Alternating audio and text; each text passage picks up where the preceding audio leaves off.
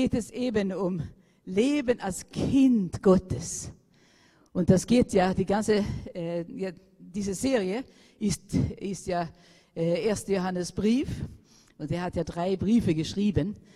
Aber das ist, da wollen wir einfach ein kleines bisschen da reingehen. Und das letzte Mal haben wir auch viel gehört vom Leben im Licht. Jesus ist Licht und Johannes beschreibt es wunderbar. Licht ist konstant. Licht kann sich nicht verändern. Und Licht in dem Sinne als, als, äh, als Materie oder wie man das nennen soll, das ist mehr als eine Glühlampe, das ist mehr als eine LED-Lampe. Das ist Licht, das bleibt, das ist konstant. Und Jesus sagt von sich selber, ich bin das Licht der Welt. Und es ändert sich nicht. Jesus ist hier heute Abend. Er ist das Licht. Siehst du nicht klar? Siehst du nicht klar, was in unserer Welt geschieht? Dann kann ich dir nur fragen, bist du nahe beim Licht? Weil wenn hier alle die Lampen ausgehen, dann habe ich schwer zu lesen. Dann kann ich schwer sehen. Ich brauche das Licht, um klar sehen zu können. Und du und ich, wir brauchen das Licht Gottes. Wir brauchen das Licht Jesu, um das, was in der Welt zurzeit geschieht, klar sehen zu können. Er ist das Licht der Welt. Nicht nur er war oder er wird irgendwann sein, er ist. Gegenwart. Er ist.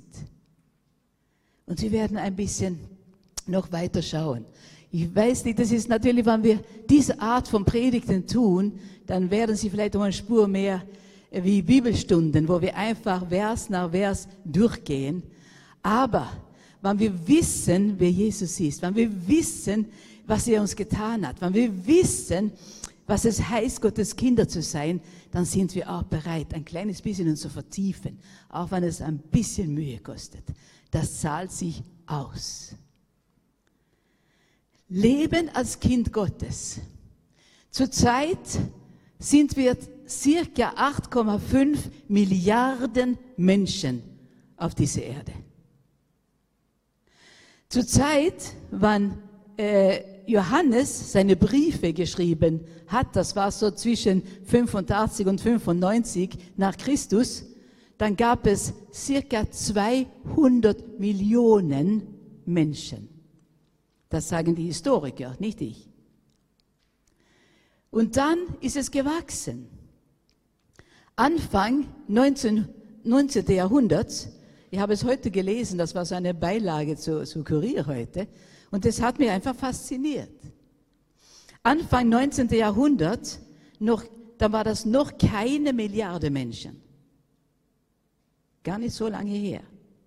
Dann war das eine, gab es eine rasante Entwicklung. Mitte des 19. Jahrhunderts, Mitte, also am Anfang war das keine Milliarde und Mitte 19. Jahrhundert 1,6 Milliarden. Im 20. Jahrhundert 6,1 Milliarden. Und in den vergangenen 30 Jahren kamen 2,4 Milliarden Menschen dazu. Und so viel kann ich auch rechnen, dass ich weiß, was 6,1 plus 2,4 zusammengelegt sind, ist es 8,5 Milliarden Menschen. Sind jetzt hier auf dieser Erde. Wie viele von diesen 8,5 Milliarden Gotteskinder sind, weiß ich nicht. Ich weiß nur, dass nicht alle das sind. Die sind Schöpfung Gottes, aber nicht Kinder Gottes. Ich weiß nur, dass äh, die pfingstlich-charismatische Gruppe circa 850 Millionen Menschen sind. Und dann gibt es viele andere Christen. Und ich habe nie geschafft, das, das nachzuschauen heute. Was sagt es uns? Das sagt uns, dass es noch einiges gibt zu tun auf dieser Erde.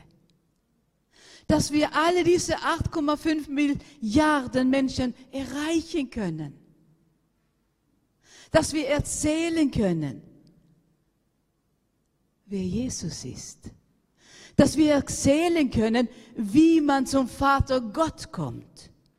Der einzige Gott, der lebendig ist.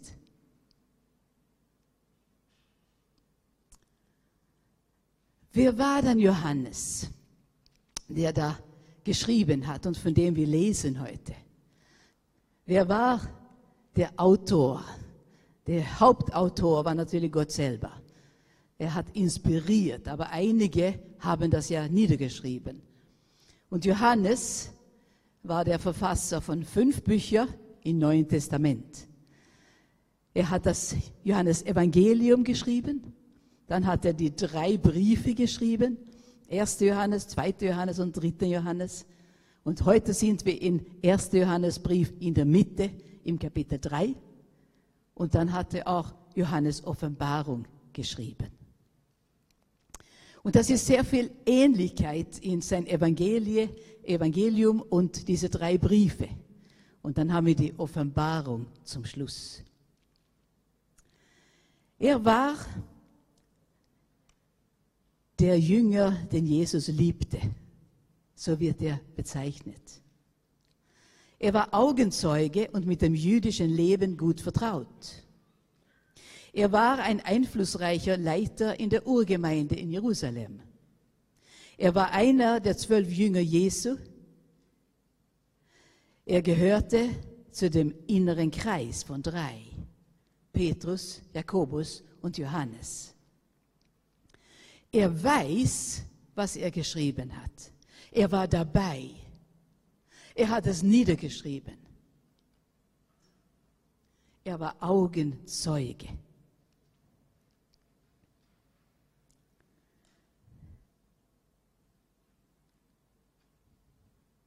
Und er schreibt sehr viel über das Licht, über die Wahrheit, über wie es ist als Kinder Gottes. Und wir gehen jetzt darauf ein. Ah, was es bedeutet, ein Kind Gottes zu sein. Und ihr habt sie, die Bibelverse hier vorne oder auch auf eure Zetteln. Die sind alle geschrieben. Habe versucht, das alles mitzukriegen, dass alle mitlesen könnt und auch aus derselben Übersetzung. Äh, ich habe diesmal alles aus Hoffnung für alle genommen damit es leichter ist, in unserer Live-Gruppe nachher vielleicht auch das durchzugehen. 1. Johannes, und es fängt so an. Seht doch, wie sehr unser Vater, uns der Vater geliebt hat. Seine Liebe ist so groß, dass er uns seine Kinder nennt. Und wir sind es wirklich. Bist du das auch? Gehörst du dazu? Als seine Kinder sind wir Fremde für diese Welt, weil Gott für sie ein Fremder ist. Meine Lieben, wir sind also schon jetzt Kinder Gottes. Aber was das bedeutet, ist noch gar nicht in vollem Umfang sichtbar. Wir wissen jedoch, wenn Christus kommt, werden wir ihm ähnlich sein, denn wir werden ihn sehen, wie er wirklich ist. Kind zu sein, Eltern zu haben, ein Vater zu haben. Frage solche Kinder, die nie das Vorrecht hatten, die vielleicht in Waisenhäusern aufgewachsen sind. Frage sie, was ihr größter Wunsch war, als sie Kinder waren. Ich habe viele gefragt durch das Leben. Und es war immer dasselbe Antwort. Oh, ich möchte eine Familie haben. Ich möchte einen Vater haben. Ich möchte eine Mutter haben. Viele von uns haben es gehabt. Und es war so selbstverständlich dass wir vielleicht nicht immer das geschätzt haben.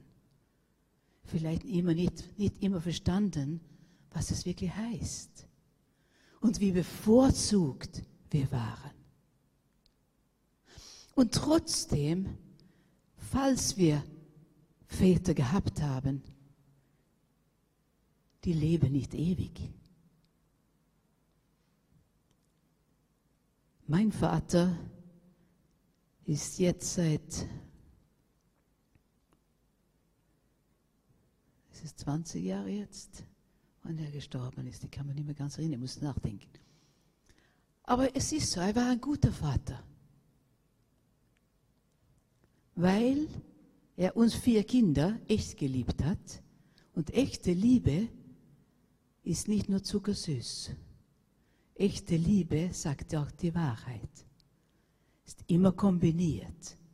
Liebe und Wahrheit. Zusammen bilden sie etwas Festes, ein fester Fundament. Aber er ist nicht mehr da.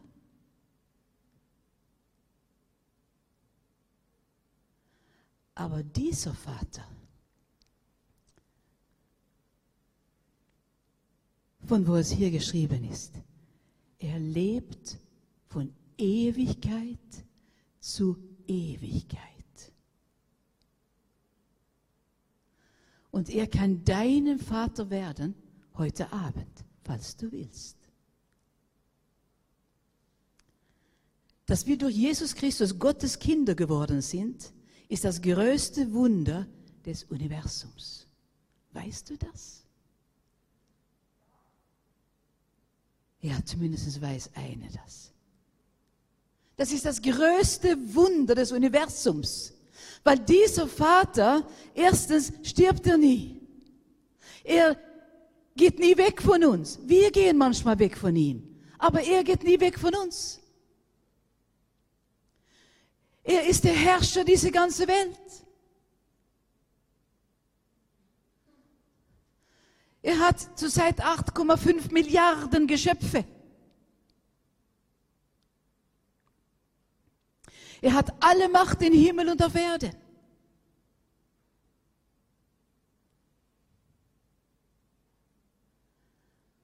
Und er will unser Vater sein.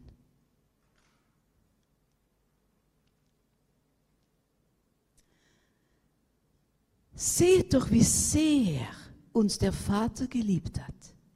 Seine Liebe ist so groß, dass er uns seine Kinder nennt. Und wir sind es wirklich.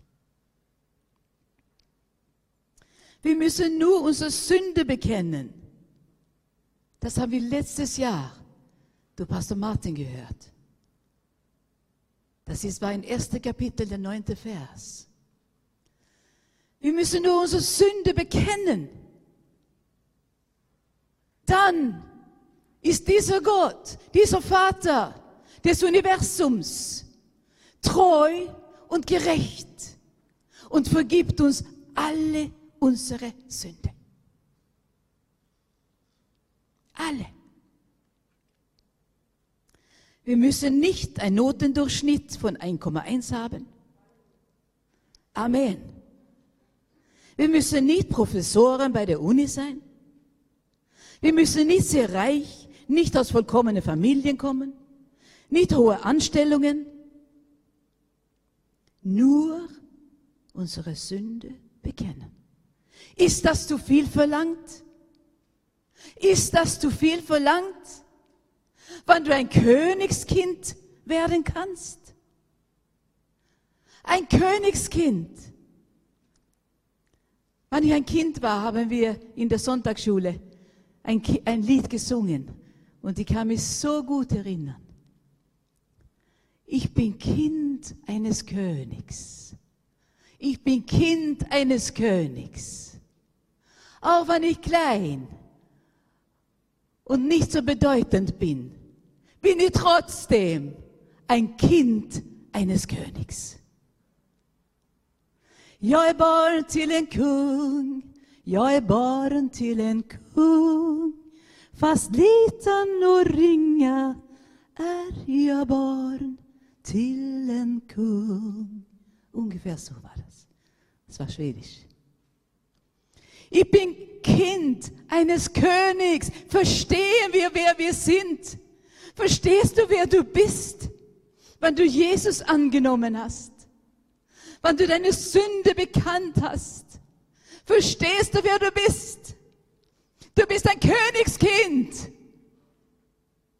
Falls du kein Groschen hast, na, die heißt nicht Groschen jetzt, wie heißen die wieder? Cent in der Tasche hast, kannst du trotzdem ein, ein Kind des Königs sein. Falls du nicht die Möglichkeit hattest, in, in, in hohe Schulen zu gehen, kannst du trotzdem ein Kind des Königs sein. Wenn dein Hintergrund vielleicht nicht so war, dass du stolz bist, sondern du fühlst dich ein bisschen klein, kannst du trotzdem ein Kind des Königs sein. Ich möchte das so unterstreichen heute Abend, weil ich das so empfunden habe, die ganze Woche. Habe ich gesehen, das ist das, das ist das Hauptthema heute Abend. Du darfst ein Kind des Königs sein. Manchmal in unsere, oder ziemlich oft in unsere Gebetsrunde am Freitagmorgen um 6 Uhr kommt unser lieber Otti.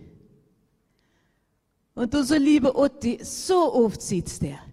Und dann, dann weint er vor Freude vor dem Herrn. Und dann sagt er, oh, Papa, liebe Vater, Papa. Und dann freut er sich, dass er ein Königskind ist. Worüber freust du dich heute?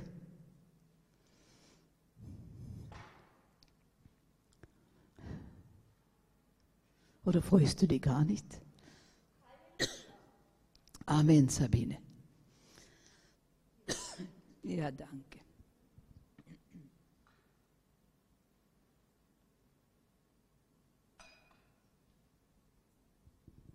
Tun wir nur herumjammern? und sind negativ. Wir haben noch zum Essen, unsere Geschäfte sind voll noch. Wir haben noch den elektrischen Strom, wir haben noch Lampen zu Hause, wir haben noch Wärme in unseren Wohnungen. Ja gut, das ist schon ein bisschen schwierig, für einige sehr schwierig. Das will ich nicht verneinen. Aber Du bist Kind eines Königs. Ist das nicht Grund genug, dass wir uns freuen können und sagen können, danke, lieber Vater, danke, Papa, dass ich dein Kind sein darf, dass ich Hoffnung haben darf. Nicht eine Luftblase, sondern eine Hoffnung.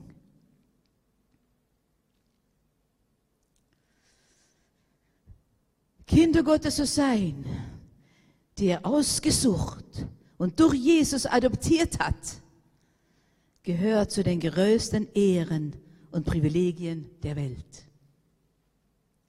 Dadurch haben wir Hoffnung auf eine herrliche Zukunft. Wir sind sogar Erben und Miterben Jesu. Und das heißt, dass wir an seinem ewigen Reichtum teilhaben dürfen. Wenn du mir nicht glaubst, dann kannst du lesen. Da steht in, in Römerbrief, ein anderen Brief, der Paulus geschrieben hat. Kapitel 8 und die Versen 16 und 17. Wir sind sogar Erben und Miterben Jesu. Und das heißt, dass wir an seinem ewigen Reichtum teilhaben. Hast du daran gedacht? Vielleicht verdienen wir um eine Spur weniger im Moment durch Corona? Ich weiß es nicht. Einigen verdienen mehr, anderen etwas weniger, aber können dafür zu Hause bleiben. Einige müssen zwar auch Homeoffice und Kinder haben, es ist alles da. Und manchmal kann das ein bisschen schwierig sein. Aber, aber, Das ist nicht die Zukunft. Das ist nicht die Zukunft vielleicht hier auf der Erde. Das wissen wir nicht, wie lange es dauern wird. Und wir wissen nicht, was es leichter oder schwerer sein wird. Aber wenn wir Königskinder sind, wenn du ein Kind Gottes bist, dann darfst du erben mit Jesus. Und dann hast du an seinem ewigen Reichtum, darfst du teilhaben. Kannst du dich freuen? Amen. Ich glaube wirklich, Jesus hat es verdient, dass wir auch einmal sagen, danke, Vater. Amen, danke, Herr. Amen heißt es, so soll es sein. Oh, das ist Zeit, dass Gottes Volk, dass wir manchmal aufstehen und sagen, danke, Herr. Danke, Herr. Ach, du bist ja mein Herr. Oh, du bist ja mein Vater. Vergib, ich habe das im Moment vergessen. Dann gehen wir etwas weiter. Aber der Anfang ist so herrlich. Dass ich habe, da brauchen wir ein bisschen mehr Zeit und wir kommen dann zum Schluss wieder zurück zu dem. Jetzt schauen wir Verse 3 bis 5. Hoffnung bedeutet aber auch ein bisschen Verantwortung. Dann heißt es, wer diese Hoffnung hat, der meidet jede Schuld so wie Christus ohne Schuld war. Wer sündigt, lehnt sich gegen Gott und seine Gebote auf. Denn sündigen heißt Gottes Gebote missachten. Doch ihr wisst ja, dass Christus auf diese Erde kam, um die Sünden der Menschen wegzunehmen, und er selbst ist ohne jede Sünde. Es fängt an, wer diese Hoffnung hat, Wer diese Hoffnung hat, die Ewigkeit mit Jesus zu verbringen, wird alles darauf setzen, die Beziehung mit ihm in Ordnung zu halten. Lass uns, lass uns deshalb achtsam sein. Lass uns eng bei Jesus bleiben. Eng. Eng. Dass wir ihm folgen können. Dass wir ihn sehen dass wir ihn fokussieren, dass wir schauen, dass wir unseren Blick immer richten nach ihm. Nicht hochnäsig, aber vielleicht mit den Augen nach oben. Und Jesus anschauen. Unser König, unser Vater, unser Papa.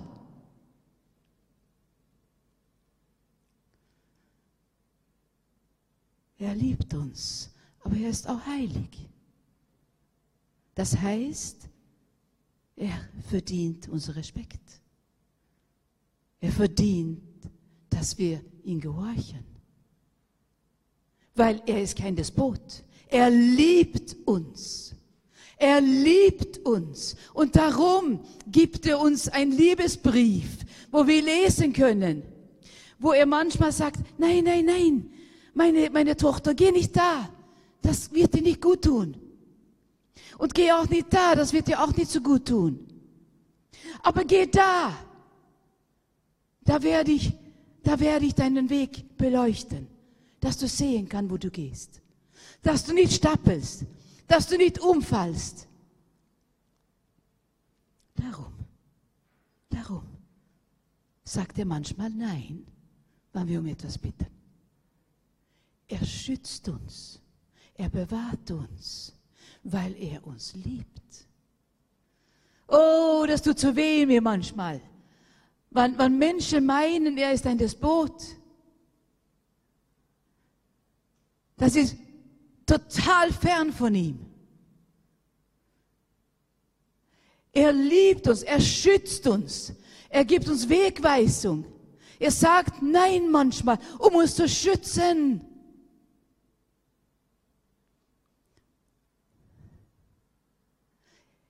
Er hat keinen Bedarf, seine Macht zu zeigen in dem Sinne. Und wann er das tut, ist es, um uns zu helfen. Manchmal unser Glauben zu stärken. Dass wir nicht den Glauben verlieren.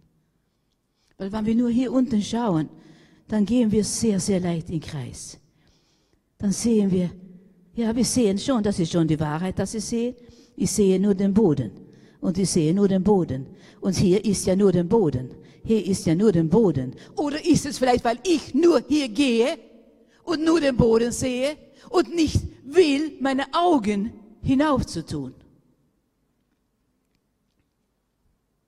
Weil da ist er. Und er ist manchmal auch hier. Aber wir müssen auch tun, was er sagt. Wir haben Verantwortung. Dann gehen wir weiter, Johannes, das haben wir äh, Vers 6 und 7. Nie mehr sündigen, kann das sein?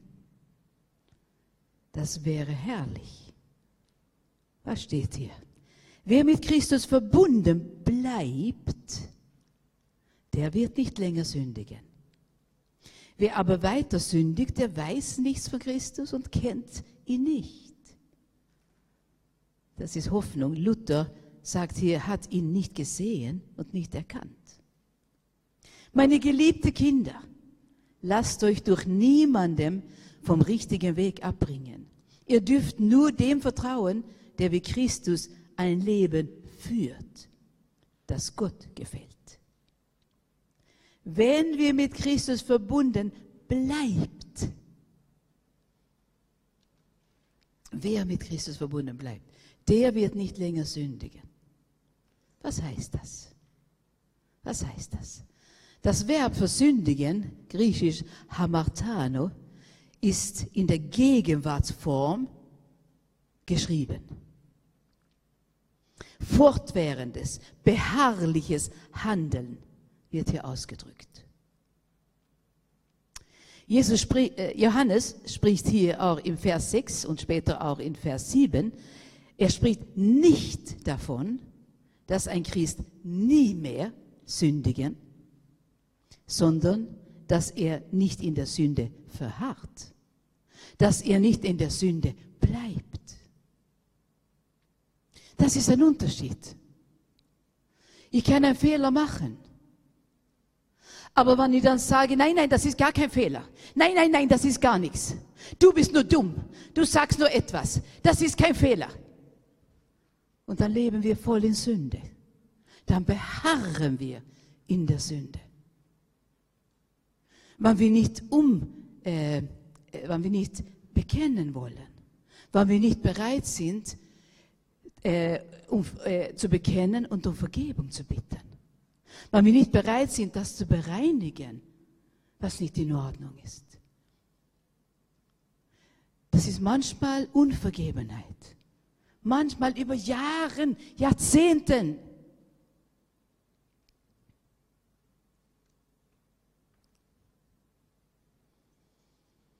Ich bin ja nicht schuld. Die war die Schuldige.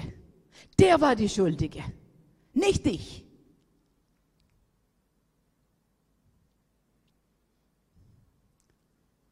Aber Jesus sagt, halte Frieden mit jeder, soweit es an, an euch liegt.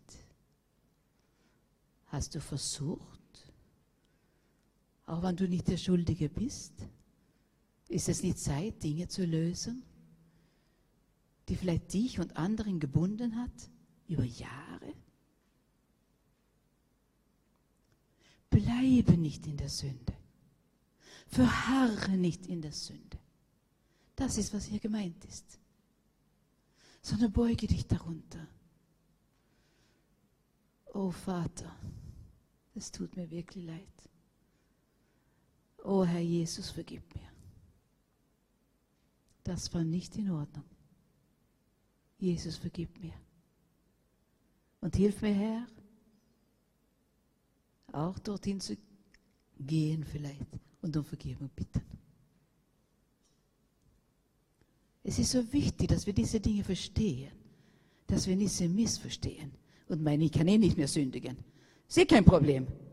Ach, habe ich ein bisschen, habe ich ein, ein paar Männer dort und ein paar Männer da und, und das muss ja nicht jemand wissen. Ist doch nicht so schlimm, tut doch jeder heutzutage.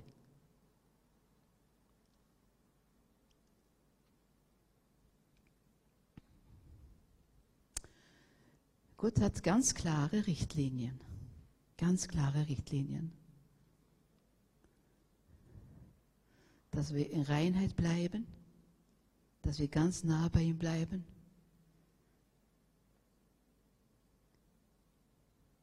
Dass wir auf anderen aufpassen? Dass wir nicht anderen wehtun? Wer mit Christus verbunden bleibt, der wird nicht länger sündigen. Das heißt, der will nicht mehr sündigen. Und wann das trotzdem passiert, was, es, was passieren kann, auch Paulus sagt, das Gute, das ich tun will, das tue ich nicht. Und das Böse, was ich nicht tue, tun will, das tue ich. Paulus? Das passiert. Aber dann tut es uns weh. Da tut es uns weh. Da ist etwas nicht in Ordnung. Und wenn etwas nicht in Ordnung ist, ich weiß es schon von zu Hause, dann hat man Papa nicht so gern in die Augen geschaut und die Mama auch nicht. Wenn etwas nicht ganz in Ordnung war, dann hat man gerne nach unten geschaut. Lass uns Dinge in Ordnung tun und Vergebung beten bereinigen. Und dann können wir unsere Häupter, Köpfe erheben und Jesus wieder in die Augen schauen. Danke, Jesus, du hast mein Herz gereinigt. Du hast es wirklich getan. Du hast meine Schuld genommen. Ich danke dir dafür. Und dann kommen wir durch Jesus zu unserem Vater Gott.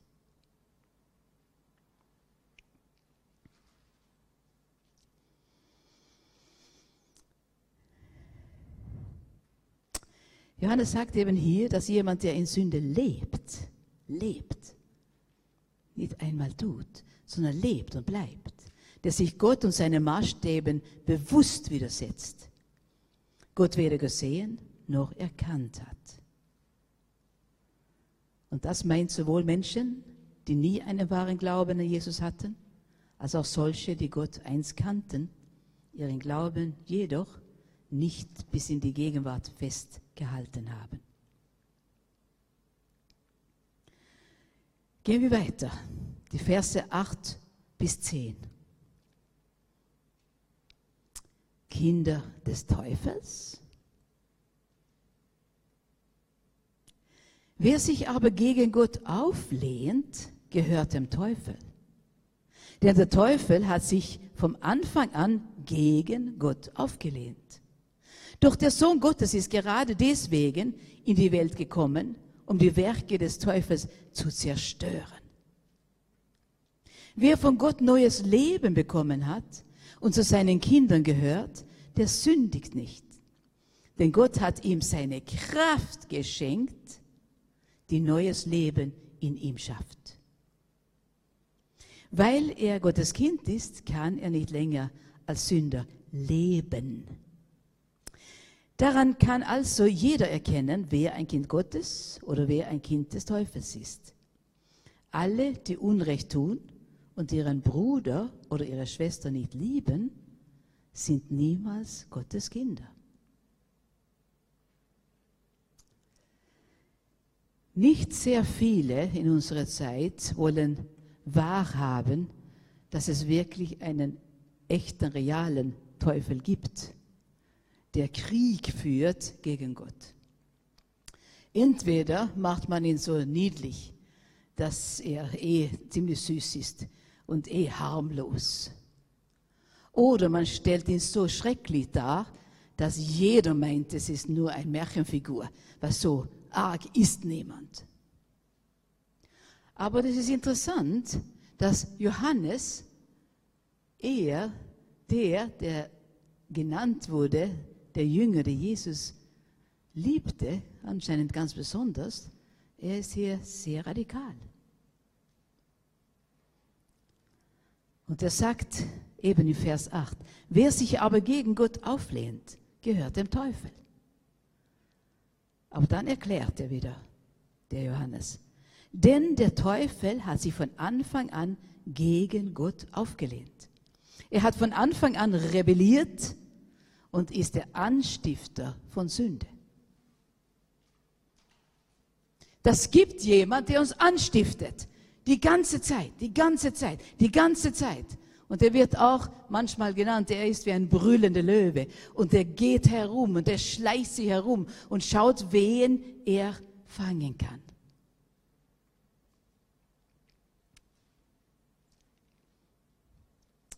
Aber dann kommt das Gute wieder. Doch der Sohn Gottes ist gerade deswegen in die Welt gekommen, um die Werke des Teufels zu zerstören. Das ist die frohe Botschaft. Und die frohe Botschaft lautet eben, noch einmal, Jesus ist in die Welt gekommen, um die Werke des Teufels zu zerstören und er hat gesiegt. Er hat gesiegt. Ein für alle Mal. Der Teufel ist real. Aber Gott, Jesus hat ihn besiegt am Kreuz von Golgatha. Darum liebe ich das Kreuz. Ich liebe das Kreuz. Das ist nicht in dem Sinne ein schönes Symbol, aber wenn man die Symbolik versteht, dass Jesus das für uns getan hat, dann kann man nicht anders als das Kreuz lieben. Weil er hat gesiegt, wann er ausgerufen hat, es ist vollbracht. Dann hat er den Teufel besiegt. Und du musst nicht unter der Teufel und seine Herrschaft sein. Aber du musst dich entscheiden. Willst du lieber da sein? Gott zwingt dich nicht, in seinem Reich zu kommen. Aber du musst dir klar sein, entweder bist du in einem Reich oder in dem anderen. Und du merkst es vielleicht gar nicht so. Weil der Teufel ist sehr schlau. Er tut es so, so fein. Die anderen tun das doch auch. Mag sein, aber deshalb hast du kein Recht gegen Gottes Gebote zu stoßen. Deshalb muss niemand mehr den Teufel gehören, sondern wenn wir unsere Sünden bekennen, ich komme da zurück, 1. Johannes 1.9. Wenn wir unsere Sünde bekennen, sind wir durch Jesu Tod am Kreuz mit dem Vater versöhnt und gehören ihm. Halleluja. Durch Jesu, Jesu Tod am Kreuz sind wir versöhnt mit unserem himmlischen Vater. Darum hat, darum hat es Jesus gebraucht. Das war nicht genug mit all den Opfern, die wir, die wir auch äh, in der Gebetswoche gehört haben. Weil die waren nicht vollkommen. Die haben für ein Jahr, waren sie gut genug sozusagen. Und haben die Sünden zugedeckt für ein Jahr. Aber das hat ein vollkommenes Opfer gebracht, gebraucht, um ein vollkommenes Opfer darzutun. Und das war Jesus. Noch dazu, in diese Versen, Gott hat uns seine Kraft geschenkt, die neues Leben in uns schafft. In uns selber schaffen wir es nicht, aber Gottes Geist schenkt uns ein neues Leben, weil Gott uns angenommen hat. Wir schaffen das nicht selber und das ist das, was Paulus gesagt hat. Das Gute, das ich so gerne will, das tue ich nicht. Aber das Böse, das ich nicht will, das tue ich. Weil ich kann nicht in eigene Kraft. Aber der Herr hat es gewusst und darum hat er uns den Heiligen Geist geschenkt. Und mit seiner Kraft können wir Überwinder sein. Mit seiner Kraft können wir Nein sagen. Leben als Gottes Kinder. Das heißt, ich habe die Freiheit, nicht zu sündigen, sondern ich habe die Freiheit, Nein zu sagen zur Sünde. Das ist die Freiheit. Und ich bin so traurig manchmal, wenn das nicht verstanden wird. Dass mit Freiheit verstanden wird, oh, ich kann alles tun. Hier in Österreich und hier in Europa können sie alles tun. Huh, super. Das ist nicht Freiheit, das ist Gebundenheit. Echte Freiheit kriegen wir nur durch Jesus. Und dann die Kraft durch den Heiligen Geist, dass wir widerstehen können.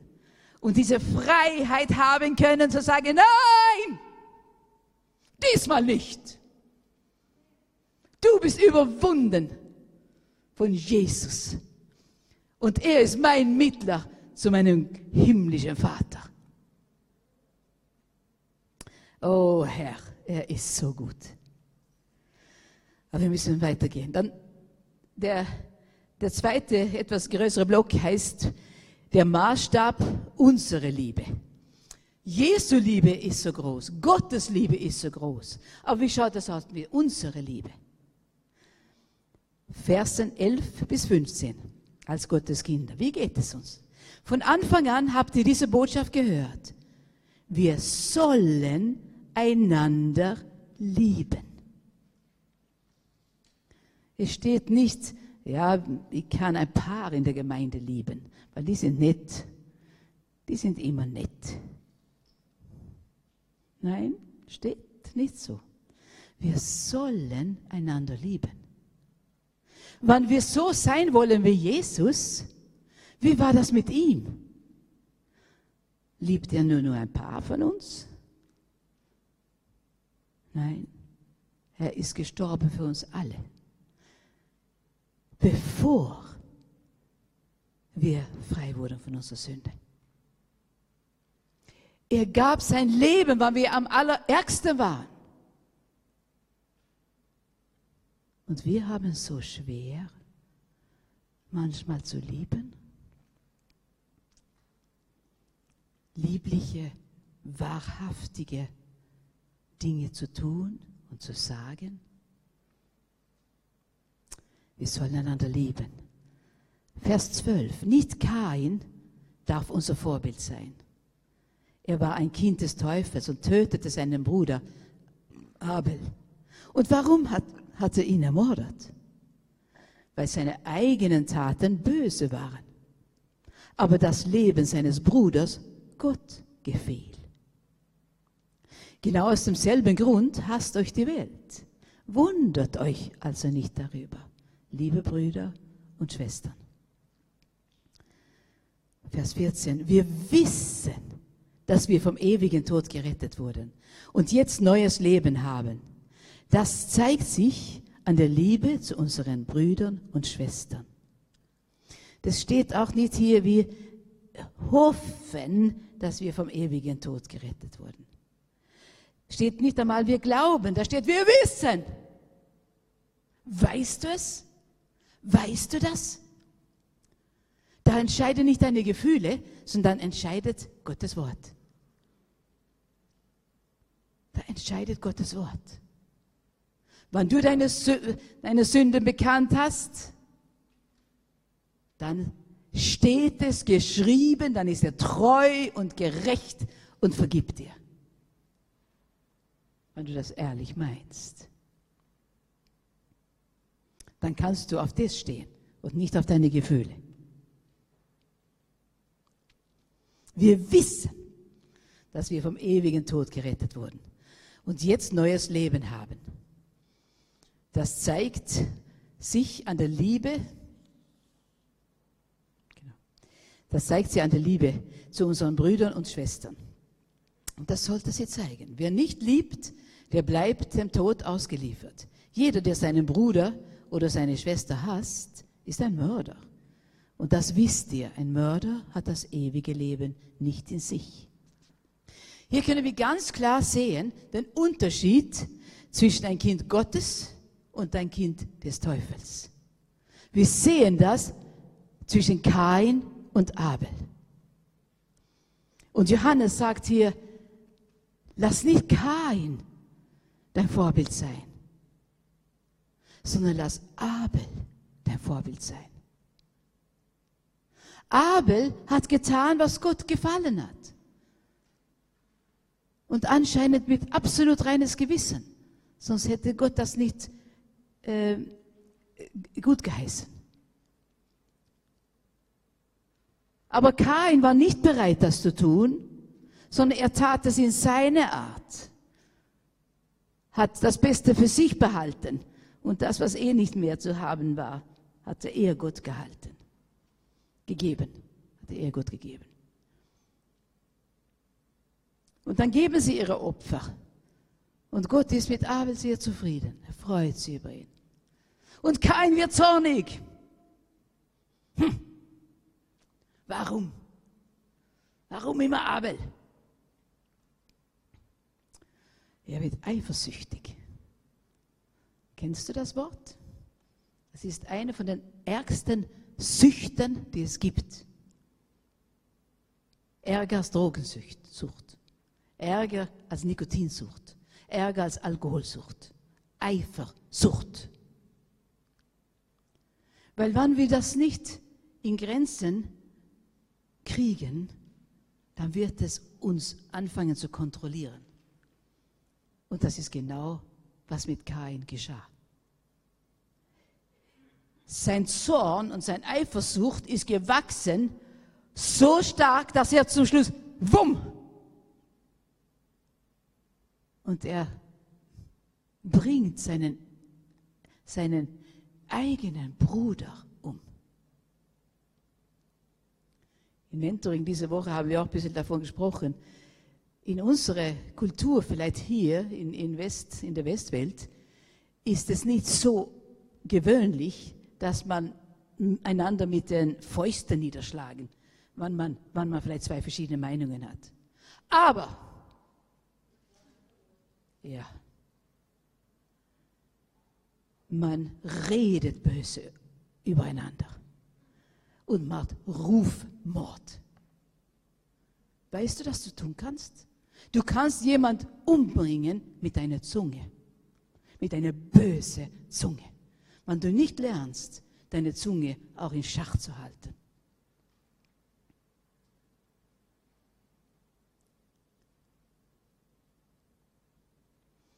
Wie reden wir über unsere Geschwister in der Gemeinde? Wie reden wir übereinander? Versuchen wir das Gute zu finden und darüber zu reden? Oder sehen wir immer die Fehler, immer die Schwächen?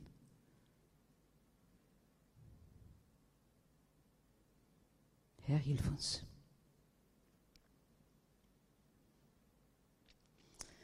Wer nicht liebt, Vers 14, der bleibt dem Teufel ausgeliefert. Sünden zeigen eine extreme Rebellion gegen Gott. Mahnt, äh, äh Vers 15, mahnt uns zur Wachsamkeit. Wir brauchen die Liebe des Vaters und die Kraft des Heiligen Geistes, damit wir unsere Brüder und Schwestern lieben können, lieben können, so wie Jesus uns geliebt hat. Und wie viel hat er uns geliebt? So viel, dass er sein Leben für uns gegeben hat. Kommt in die nächsten Versen 16 und 17. Bereitschaft zu geben. Wie sehr Christus uns liebt, haben wir daran erkannt, dass er sein Leben für uns opferte. Ebenso müssen auch wir bereit sein, unsere Leben für unsere Geschwister hinzugeben. Denn wie kann Gottes Liebe in einem Menschen sein, wenn dieser die Not seines Bruders vor Augen hat, sie ihm aber gleichgültig ist? Und das, obwohl er selbst alles hat, was er zum Leben braucht. Dass wir bereit sein sollen, unser Leben für unsere Geschwister zu geben, bedeutet vielleicht nicht unbedingt immer, das physische Leben zu opfern. Aber es kann das tun. Und wenn wir an die ersten Christen denken, dann wissen wir, die waren bereit, ihr Leben zu geben für ihren Glauben. Die wurden in, die, in diese Arenen hineingeschoben und vor die wilden Tieren geschmissen. Sie waren bereit. Und anscheinend sagen auch äh, die Historiker und die, die auch damals auch geschrieben haben, dass oft haben sie gesungen, während sie rausgegangen zu den wilden Tieren. Sie waren bereit, ihr Leben zu geben. Das Leben hier auf der Erde, weil sie gewusst haben, es erwartet uns ein noch besseres. Und damit haben sie die Furcht überwunden. Aber es kann auch hier in diesem Zusammenhang auch darum gehen, dass wir einfach bereit sind, Zeit zu opfern, von unseren materiellen Gütern zu opfern, jemand Dach über den Kopf zu geben, Kleidung, Essen. Wir kennen das eher ein bisschen davon, was wir auch in der Sozialarbeit tun. Wir kennen das auch von anderen Geschwistern, die auch bereit sind, über das hinaus zu geben. Das gehört zu einem Gotteskind. Das gehört zu unserem Leben, wenn wir Gottes Kinder sind. Dass wir bereit sind zu geben, so wie Jesus gegeben hat, ohne zurückzuverlangen, ohne mit der Hintergedanke, naja, ich gebe ihr, dann kriege ich vielleicht ein andermal zurück. Das ist hier nicht gemeint, sondern geben von ganzem Herzen. Und wir haben vielleicht hier drei Dinge, die wir auch eher eben, eben denken, die materielle Hilfe, Not, auch Spenden, aber auch vielleicht äh, eigentlich noch in erster Linie Menschen von Jesus zu erzählen, dass sie zu Jesus finden. 8,5 Milliarden Menschen gibt es. Wie viele haben wir erreicht? Dann die Verse 18 bis 21. Lieben in Tat und Wahrheit. Deshalb, meine Kinder, lasst uns einander lieben. Nicht mit leeren Worten, sondern mit tatkräftiger Liebe und in aller Aufrichtigkeit. Daran erkennen wir, dass die Wahrheit unser Leben bestimmt. So können wir mit einem guten Gewissen vor Gott treten. Echte Kinder Gottes lieben die Wahrheit. Wisst ihr das? Auch wenn die Wahrheit sogar ab und zu etwas wehtun kann. Aber echte Gotteskinder lieben die Wahrheit. Warum? Die Wahrheit macht frei. Die Wahrheit macht frei. Die Bibel ist voll von Liebe, aber auch in Kombination mit Wahrheit. Die zweite große, die gro, gro, das zweite große Thema in der Bibel. Liebe und Wahrheit. Und wir brauchen die Wahrheit. Wir müssen in die Wahrheit leben. Epheserbrief 6, 6, wir wissen, da ist die Waffenrüstung. Lernen schon die Kinder in, in der Samstagsgottesdienst. Da steht es von der Gürtel der Wahrheit. Und in früheren Zeiten haben alle die Soldaten Gürteln gehabt, breite Gürteln. Nicht damit es nur schön war, sondern das hat ihren ganzen Körper aufrecht erhalten.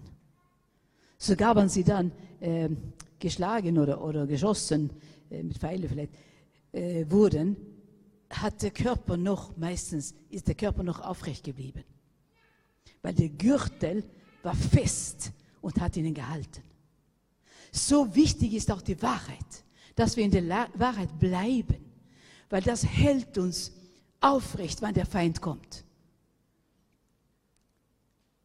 Die Wahrheit. Lass uns in der Wahrheit bleiben.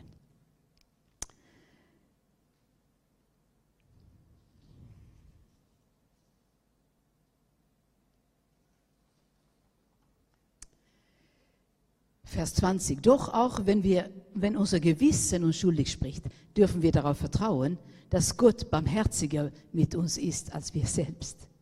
Er kennt uns ganz genau, kann uns also unser Gewissen nicht mehr verurteilen, meine Lieben, dann dürfen wir voller Freude und Zuversicht zu Gott kommen. Dann dürfen wir voller Freude und Zuversicht mit Jubel kommen. Da müssen wir nicht stehen und ein bisschen runterschauen, weil das niemand uns anschaut. Da können wir jubeln und mit Freude auch einander anschauen, wenn unser Gewissen in Ordnung ist, soweit es uns bewusst ist. Rein, in Ordnung mit dem Herrn und mit den Menschen. Wahre Liebe zu Jesus drückt sich in unserem Verhalten aus und stellt ihn im Mittelpunkt. Wir haben das gesungen heute. Sei der Mittelpunkt in meinem Leben. Sei Mittelpunkt. Was ist Mittelpunkt in deinem Leben? Dein Ich? I-C-H? Ich, mein, meine, mich? Oder ist er der Mittelpunkt in deinem Leben? Ich sage das so oft. In der deutschen Grammatik. Dann ist erste Person ich, zweite Person du, dritte Person er, sie, es. Ich habe es hart lernen müssen in der Sprachschule.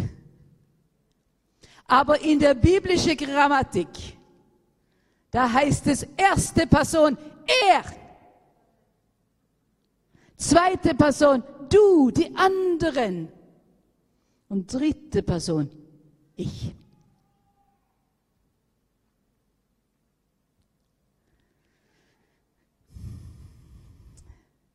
Herr, hilf uns. Wahre Liebe zu Jesus drückt sich in unserem Verhalten aus und stellt ihn im Mittelpunkt. Er ist Nummer eins. In unserer Ehe ist nicht Gerhard Nummer eins für mich und ich bin nicht Nummer eins für ihn, sondern Jesus ist Nummer eins in unserer Ehe.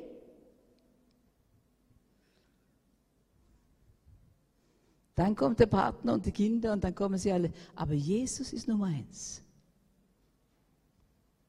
Sie ist mehr als nur freundliche Worte und Gefühle der Zuneigung. Sie ist bereit zu sein, aber auch zu tun. Und zwar da, wo es wirklich notwendig ist. Und dann haben wir die letzten Versen.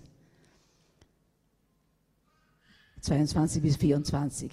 Er wird uns geben, worum wir ihn bitten denn wir richten uns nach seinen Geboten und leben, wie es ihm gefällt. Und so lautet Gottes Gebot. Wir sollen an seinen Sohn Jesus Christus glauben und dann anders so lieben, wie Christus es uns aufgetragen hat.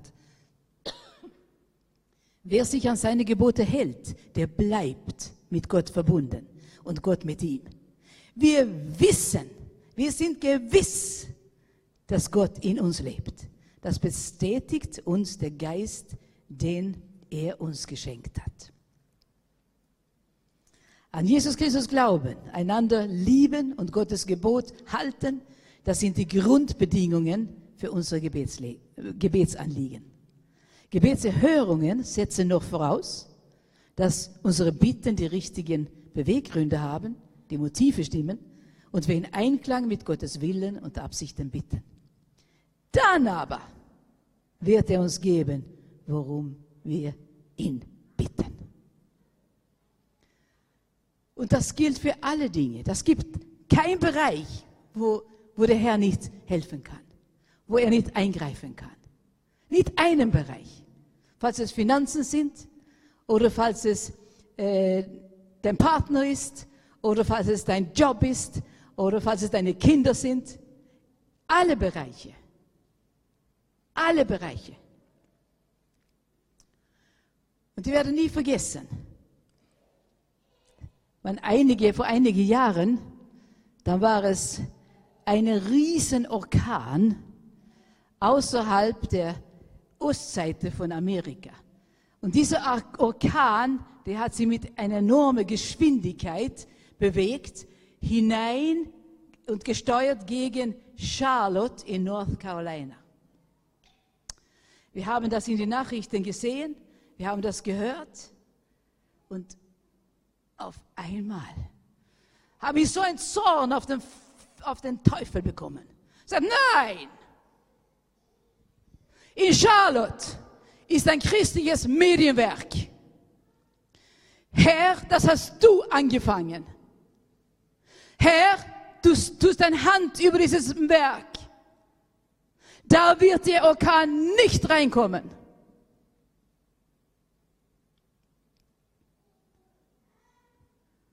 Weil durch Medien können wir senden, wir senden hier bei uns und viel über die halbe Welt. Und was geschah? Wir haben das verfolgt. Wir haben es verfolgt, weil es uns sehr nahe gegangen ist, weil unser Andreas dort wohnt. Und auf einmal, ich kann mich nicht ganz erinnern, was in der Nacht oder in der, in der Früh war, aber ich kann mich erinnern, auf einmal war das, als hätte ich Gottes Hand wieder gesehen. Das war das zweite Mal in meinem Leben, wo es so, so krass war. Und der Heid Gottes hat, der, der Herr hat seine Hand ausgestreckt, sagt, still,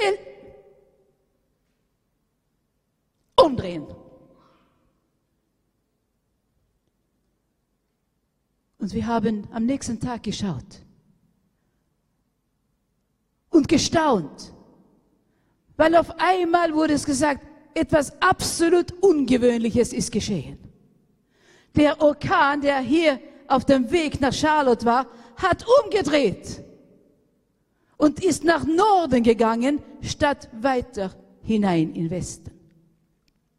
Wer hat das getan? Das war mein Papa. Das war mein Vater. Weil es liegt mir am Herzen, dass die Botschaft rausgeht. Die Botschaft Gottes. Ich kann das nicht so viel. Aber ich weiß, diese, diese Dinge, die, die Technik, ich bin da absolut eine Niete. Aber ich weiß, dass es funktioniert. Und ich weiß, dass es gesendet wird über unsere halbe, halbe Welt. Und das wird gesendet. Das wird sehr viel Schmutz und Elend gesendet. Aber das wird auch das gesendet. Die Botschaft Gottes. Und er hält seine Hand über seine Arbeit und seine Arbeiter. Das ist mein Gott, der Gott des Universums. Das ist mein Gott, der König über alle Könige, der über alles steht. Wir haben das gesungen heute Abend. Er ist derjenige, der er, er kennt meine Stärke und er kennt meine Schwächen und er kennt alles. Aber er ist über, sein Name ist über alle diese Dinge.